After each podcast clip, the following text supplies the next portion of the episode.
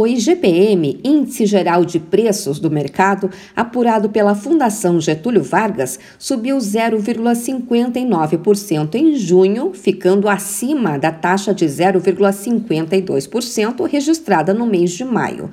De acordo com os dados divulgados pela FGV, a alta do indicador em junho foi puxada pelo reajuste de preços ao consumidor.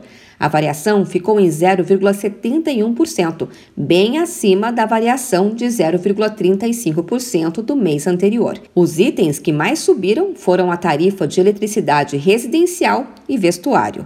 A mão de obra da construção civil também pesou bastante na composição geral do IGPM por causa de reajustes salariais dessa categoria.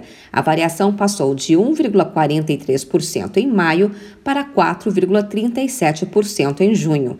Já os preços no atacado, que contribuem com 60% na formação do IGPM, variaram 0,30% em junho. A taxa era de 0,45% em maio. O óleo diesel e os automóveis foram os que mais subiram.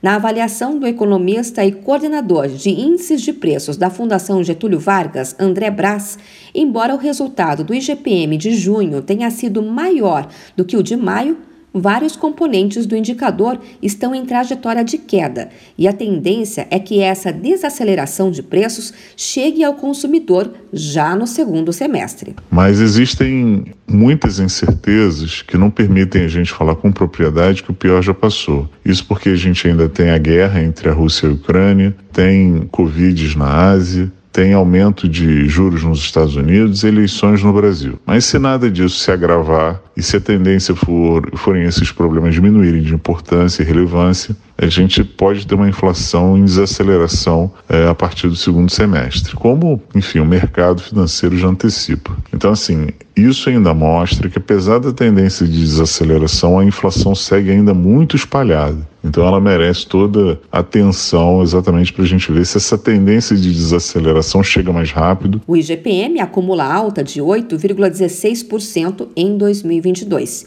Em 12 meses, o IGPM subiu 10,70%.